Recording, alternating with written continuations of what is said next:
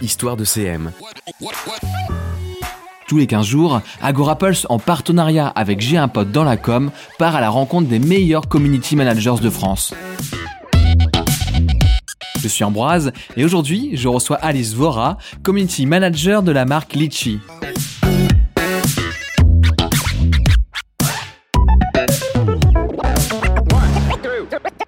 Salut Alice. Salut Ambroise. Merci d'être présente là dans les bureaux euh, d'Agora Pulse. Je sais en plus que tu as fait le, trajet exprès, donc euh, c'est sympa. Tu viens en direct de Lille. Oui. Euh, comment as-tu découvert ce métier de community manager que, que tu pratiques? C'était quoi tes premiers pas? Alors, tes tout premiers pas, c'était un stage, mon tout premier stage en communication pour une marque de, de, de streetwear. Euh, je devais gérer leurs réseaux sociaux, mais à l'époque, on connaissait pas vraiment le métier de CM. On était en quelle année C'était en 2013-2014. Donc c'était au tout début euh, pour nous euh, les, community managers. Donc je gérais la modération sur leur réseau, mais euh, j'étais également assistante communication puisque je les aidais dans tout ce qui était dans tous leurs projets de mise en avant de produits, de vêtements, de toutes les petites capsules qui pouvaient sortir. Donc j'étais vraiment un petit peu l'assistante et je faisais un petit peu de tout, mais surtout du community management. Ouais, c'est vrai qu'à l'époque, c'était rare d'être à 100% sur du community management. Exactement. Pas encore beaucoup de maturité. Euh, est-ce que tu fais ce métier de community manager de la même façon aujourd'hui ou est-ce que tu as vu déjà des, des évolutions euh, depuis ces quelques années? Alors non, pas du tout. Euh, mon métier a évolué depuis avec les années. Euh, maintenant, je suis vraiment focus sur le digital, sur les réseaux sociaux. Il y a vraiment un, un processus qui a été mis en place pour euh, répondre au mieux aux utilisateurs qui viennent nous solliciter sur les réseaux sociaux. Et également, meilleure gestion de la planification de nos contenus. Maintenant, on a de vraies stratégies de contenu, de vraies discussions, de vrais brainstorming autour de ce qu'on devrait dire et ne pas dire sur les réseaux sociaux. Il y a vraiment un cadre qui a été posé avec les années. Ouais, c'est ce que tu dis. En fait, ça s'est professionnalisé. Ça veut dire que de, de, juste, on fait quelques posts par-ci par-là. Là, il y a de vraies stratégies. Peut-être aussi euh, sur la création de contenu. Oui. On, a monté en qualité, non? Oui, franchement, on a monté en, en, qualité et en compétence parce que maintenant, on est capable de faire plusieurs choses, des choses qu'on ne pouvait pas faire avant. Là, je prends par exemple l'exemple euh, de la plateforme Instagram. Aujourd'hui, elle a évolué, les fonctionnalités aussi, et donc nos compétences ont dû suivre. Là, je pense par exemple à l'avènement des stories, mais aussi des reels, euh, ces vidéos qui durent plus d'une minute et qui permettent de raconter de belles histoires aussi. Donc euh, avec le, métier, les outils aussi ont évolué, donc les compétences ont dû suivre en termes de, de création de contenu et de planification. Litchi, ce sont des cagnottes en ligne. Le lien avec la communauté est évident car pour chaque cagnotte, ce sont des communautés qui sont mobilisées. As-tu en tête les cagnottes les plus mémorables? Alors, en deux ans, j'ai vu beaucoup de projets de cagnottes passer, surtout des cagnottes solidaires. Celles qui m'ont le plus marqué, ben, c'est tout début, c'était euh, pendant la crise du Covid, les premiers mois. On a eu une cagnotte qui s'appelle Protège ton soignant, qui a permis de collecter plusieurs euh, milliers d'euros pour euh, pour les soignants, le personnel soignant. Il y a d'autres cagnottes aussi qui ont été créées, plus de 10 000 en quelques mois, donc trois mois je pense, qui ont été créées pour le personnel soignant et les personnes qui étaient au front euh, durant la crise, les premiers mois de la crise du Covid. Donc c'est une cagnotte qui m'a vraiment beaucoup marqué. Il y en a une autre aussi, elle, elle c'était plus à destination des étudiants qui était devenu précaire pendant la crise, qui s'appelle On remplit le frigo.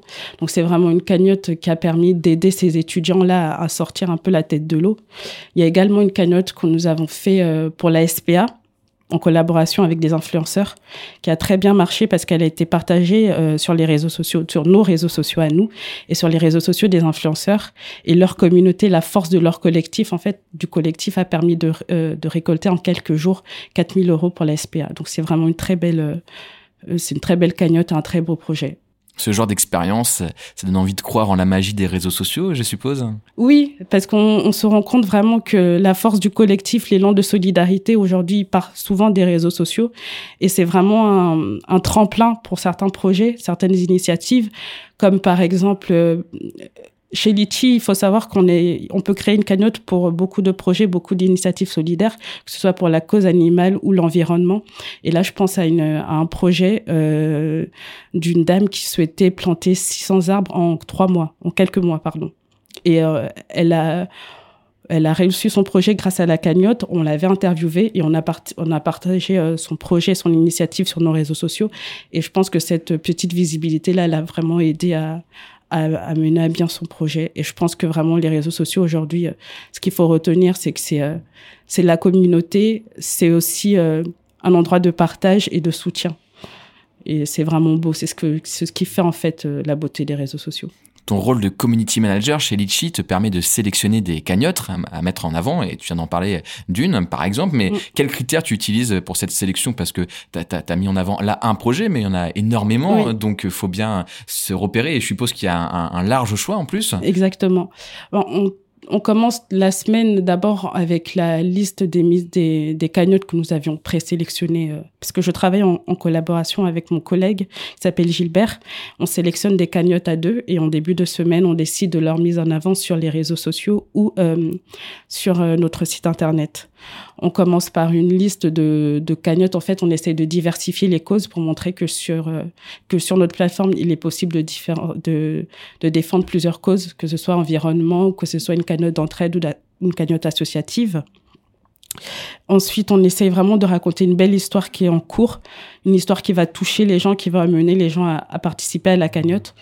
Euh, on essaye aussi de, sélectionner des cagnottes qui ont reçu quelques dons, donc du cercle premier, donc les proches, la famille, mais qui a quand même besoin d'encore plus de visibilité. Donc on essaye vraiment de sélectionner ces cagnottes-là et, vraiment d'aider les personnes et les causes qui en ont le plus besoin euh, via les, via les réseaux sociaux. Quel levier tu mets en œuvre dans ces cas-là pour euh, promouvoir les cagnottes que tu sélectionnes? Alors, euh, on a plusieurs publications qui sont dédiées à, la mise en avant de cagnottes. On a les, en premier lieu les Reels, donc c'est vraiment soit des interviews, soit des mini-reportages sur le projet. Il y a également le top 5 des cagnottes solidaires, donc c'est un petit classement, c'est pas vraiment un classement, mais c'est cinq cagnottes vraiment coup de cœur de la semaine euh, que nous avons sélectionnées et que nous décidons de, mettre en avant sur Instagram, Facebook. Donc on raconte un petit peu le projet en, commentaire, on incite les gens à participer en, story. Donc c'est vraiment cool parce que c'est ce genre de posts, de reels et de carousel, euh, le top 5 c'est un carousel, qui plaît et qui engage le plus euh, sur nos réseaux sociaux. Alors c'est intéressant parce que tu parles là des moyens de mettre euh, en avant Litchi à travers les cagnottes, de faire caisse de résonance, mais il y a des cagnottes qui arrivent à, très bien à le faire elles-mêmes, qui euh, mobilisent leur communauté et arrivent à se faire euh, financer, à aller au bout de leur cagnotte. Est-ce que tu as trouvé un point commun parmi ces cagnottes qui fait que, eh ben, à chaque fois, ouais, il y a un critère qui revient qui fait que cette cagnotte, elle réussit, elle fonctionne, elle va jusqu'au bout? Alors, pour nous, nous, on a défini certains certaines clés pour réussir une cagnotte. Tout d'abord, il faut avoir un bon descriptif clair du but de la, de la collecte. Pourquoi on fait la collecte? Quel est le but de l'argent récolté? À quoi vont servir les fonds? Il faut savoir aussi qu'une euh, cagnotte marche quand elle a une belle photo, des vidéos qu'elle a actualisées, qu'on met de l'information de, dessus, des nouvelles. On sait également que plus elle est partagée, plus elle sera visible, plus elle, elle recevra de dons. Euh, une cagnotte qui marche aussi toute seule, c'est une cagnotte aussi qui a euh, eu une certaine euh, rayonnance médiatique parce que certaines personnes arrivent à contacter les, journaux de leur région, les, les, régionales, pour, partager leur, projet. Parce qu'on sait qu'en fait, c'est eux, c'est ces journaux-là qui sont les personnes qui pourront les aider à toucher d'autres personnes plus, qui, pourra, qui pourront les soutenir en fait.